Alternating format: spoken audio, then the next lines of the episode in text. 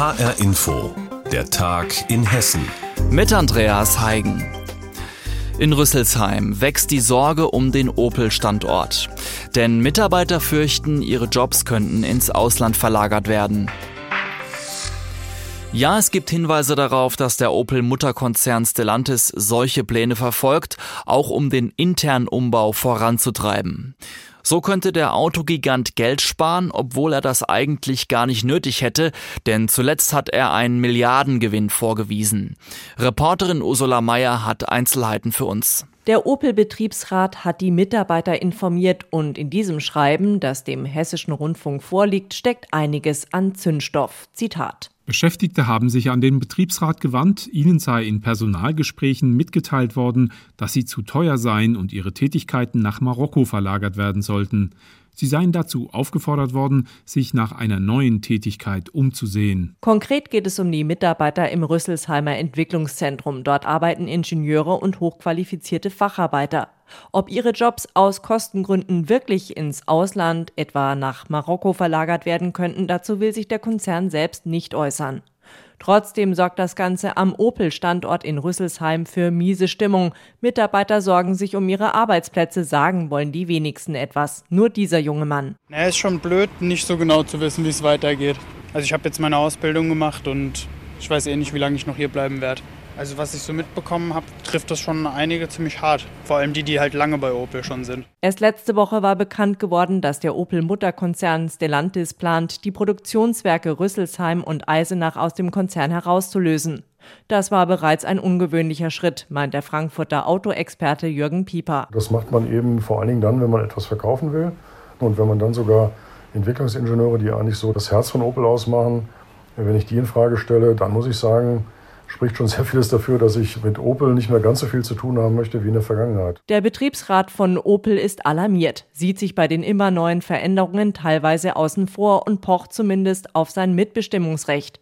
Opel-Betriebsratschef Uwe Baum geht sogar noch weiter. Wenn so ein wesentlicher Teil wie die Werke aus dem Verbund herausgelöst werden, dann ist das der Beginn der Zerschlagung von Opel und das dürfen wir nicht zulassen, das darf nicht passieren, denn nur ein geeinter und ein großer und starker Opel kann auch erfolgreich sein für Stellantis. Dafür wird sich der Betriebsrat in den nächsten Wochen einsetzen. Für den 29. Oktober hat die Gewerkschaft IG Metall Protestaktionen angekündigt.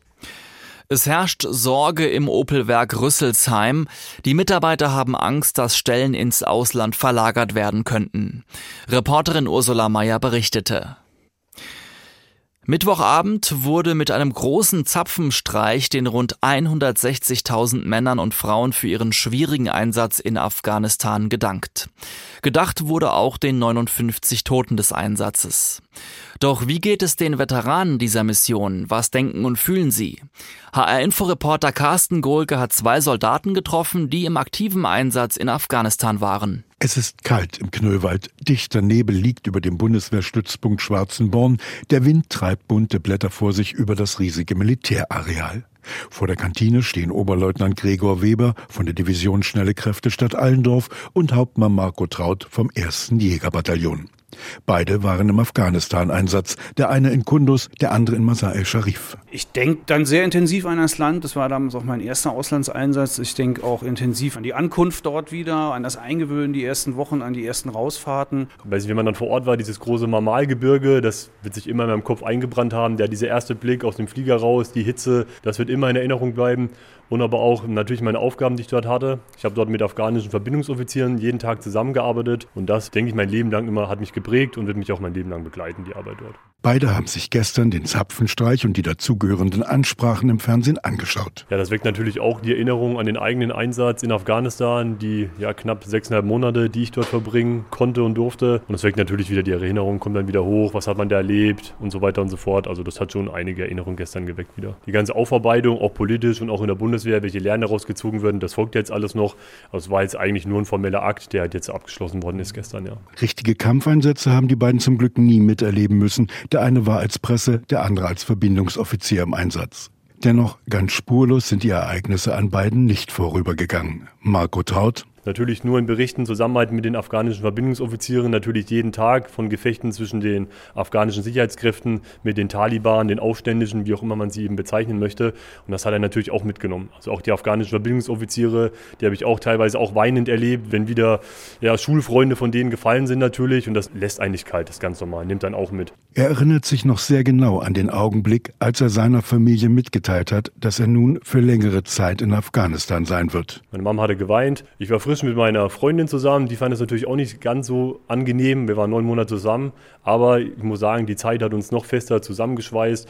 Und jetzt, wir haben sind jetzt auch verheiratet. Von daher hat es auch funktioniert. Gregor Weber hat während seines Einsatzes auch den Tod eines Kameraden miterleben müssen. Eine Erfahrung, die er nun sein ganzes Leben mit sich herumtragen wird.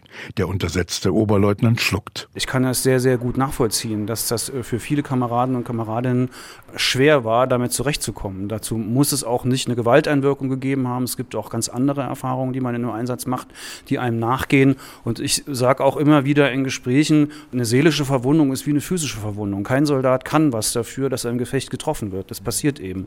Und so ist das eben auch bei einer seelischen Verwundung. Dann strafft er die Schultern und spricht das aus, was auch den jungen Hauptmann bewegt aber alles in allem, sage ich, ähm, war es eine positive Erfahrung für mich. Hat mir den Kopf weitergemacht. Reporter Carsten Gohlke hat Soldaten aus Hessen getroffen, die in Afghanistan im Einsatz waren. Am Mittwochabend wurde den Truppen mit einem großen Zapfenstreich vor dem Deutschen Bundestag gedankt. HR Info. Häuser wurden von den Fluten weggespült, halbe Orte sind verschwunden, Menschen sind gestorben. In der Nacht vom 14. auf den 15. Juli wurde das Ahrtal in Rheinland-Pfalz innerhalb von wenigen Stunden zum Katastrophengebiet. Das Leid und die Hilflosigkeit der Menschen dort hat viele Helfer mobilisiert. Auch viele Hessen machen sich noch immer auf den Weg, um Hilfe zu leisten. Petra Demand hat zwei von ihnen getroffen. Alexandra Stapfdick aus Darmstadt wirkt ergriffen und bekommt regelrecht glänzende Augen, wenn sie von ihren Einsätzen rund um Bad Neuenahr berichtet. Sieben Wochenenden hat sie über den Sommer schon dort verbracht. Ich bin Fluglotsin und habe in der Flutnacht mitbekommen, dass ähm, der belgische Flughafen Lüttich geschlossen wurde wegen Hochwasser. Habe dann im Anschluss an meinen Nachtdienst versucht herauszukriegen, was da überhaupt passiert ist und dann habe ich gemerkt, dass da so viel passiert ist, dass man irgendwie helfen muss. Die Frage war bloß, wie? Mit einem Privat-Pkw kann man gar nicht ins Tal und wo sollte man anfangen? Alexandra Stapfdick ist dann über Facebook auf einen privat organisierten Helferstützpunkt gestoßen. Auf einem Grundstück von Haribo, etwa vier Kilometer von Bad Neuenahr entfernt, hatten Helfer aus der Region einen Shuttleverkehr organisiert. Anfangs nur ein paar Zelte und ein paar Kleinbusse. Mittlerweile ist das ein Riesencamp. Irgendwann hat der Thomas der eine der Organisatoren, hat mitgekriegt, dass dann immer mehr kommen. Dann war schon wieder die Not, dass man mit kleinen Bussen die Leute gar nicht adäquat runterbekommt. Hat eine bekannte Busunternehmerin kontaktiert und die stand dann mit ihrem Gelenkbus dort und hat mal eben über 100 Leute da runtergefahren. Aber auch im Helferdorf gibt es jede Menge zu tun. Es gibt eine Sanitätsstation, die sich um kleine oder größere Verletzungen kümmert, eine Schmiede, die dafür sorgt, dass die Meißel am nächsten Tag wieder scharf sind. Im Orgabüro laufen die Drähte heiß und natürlich wird auch gekocht. Irgendetwas zu essen gibt es immer, sei es Kuchen, Bratwurst oder vegetarische Kichererbsenpfanne.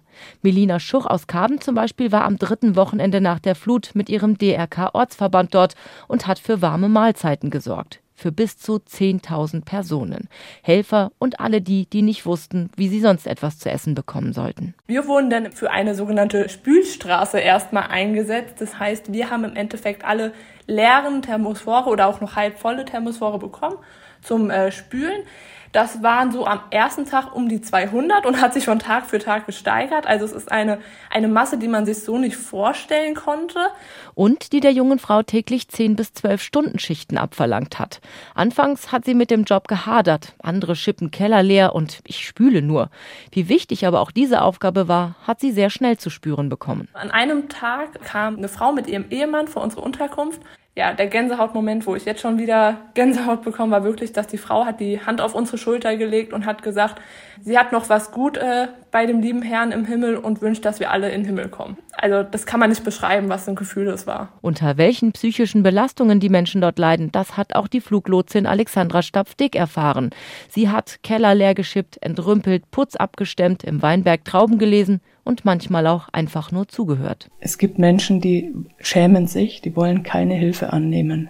Die kommen vielleicht zum Essen raus, gerade alte Menschen, die holen sich irgendwo was zu essen ab und die gehen teilweise nicht aus dem Haus.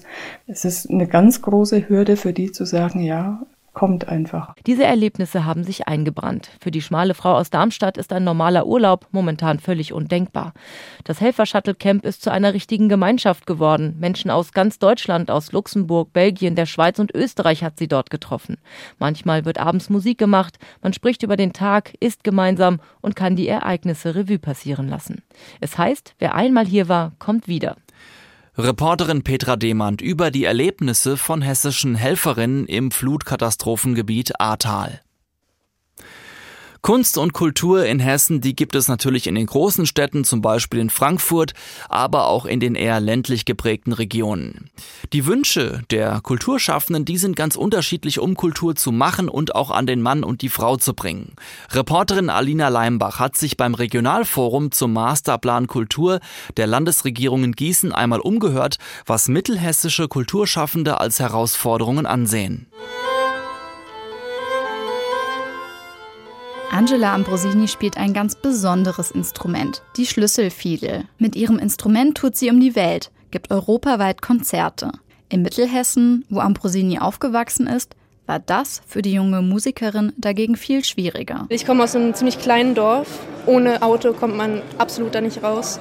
Das heißt, um an irgendwelche Konzertorte zu kommen, muss man sich halt irgendwie auch bewegen können. Und wenn der Veranstalter halt die Fahrtkosten nicht zahlt, ist es ohne Zug und ohne sonstiges eben doch etwas schwer, sich zu bewegen. Die Erreichbarkeit von Kultureinrichtungen. Beim Regionalforum in Gießen zum Masterplan Kultur der Landesregierung sehen das am Mittwochabend viele Kulturschaffende als eine der Herausforderungen für die Region. Das weiß auch Kunstministerin Angela Dorn, die selbst in Marburg lebt. Wir haben auch wirklich kleine, wundervolle Perlen im ländlichen Raum. Die muss man teilweise mal ein bisschen polieren, ein bisschen zum Glänzen bringen, damit sie wieder sozusagen erkannt werden und entdeckt werden. Ähm, aber tatsächlich ähm, ist das äh, auch abseits der Metropolen gibt es eine kulturelle Vielfalt. Und meine Aufgabe als Ministerin ist auch wirklich auch alle Kultur und die Vielfalt der Kultur zu erhalten. Der Masterplan Kultur soll für die kommenden Jahre die Richtung vorgeben, welche Ziele das Land mit seiner Kulturpolitik verfolgen will. Katharina Weig-Joch, Direktorin des Oberhessischen Landesmuseums, hofft, dass der Plan auch den kommunalen Besonderheiten mehr Aufmerksamkeit schenkt. Fördermittel sind ein wichtiges Thema, weil auch da die kommunalen Strukturen oft nicht zu den Landesstrukturen passen, auch was einfach die Zeitpläne angeht von Beantragung bis zum Verwendungsnachweis. Viele Kulturschaffende fordern außerdem, ihre Angebote bekannter zu machen. Zum Teil gäbe es vor Ort nicht einmal einen einheitlichen Veranstaltungskalender. Auch einzelne Künstlerinnen und Künstler wüssten oft gar nicht, welche Anlaufstellen es für sie gibt. Edgar Langer vom Licher Kino Traumstern. Wir brauchen jetzt keinen Plan von oben oder so, aber man braucht eine, eine, eine Wertschätzung, was in den einzelnen Gemeinden an kultureller Arbeit geleistet wird. In den kommenden Monaten wird es noch weitere Beteiligungsmöglichkeiten für Kulturschaffende geben. Im März 2022 soll dann klar sein, wohin der Masterplan die Kultur im Land in den kommenden Jahren führen wird. Kulturpolitik im ländlichen Raum in Hessen, was mittelhessische Kulturschaffende sich wünschen, das hat uns Alina Leimbach näher gebracht. Und das war der Tag in Hessen mit Andreas Heigen. Alles Wichtige aus Hessen finden Sie wie immer auch auf hessenschau.de.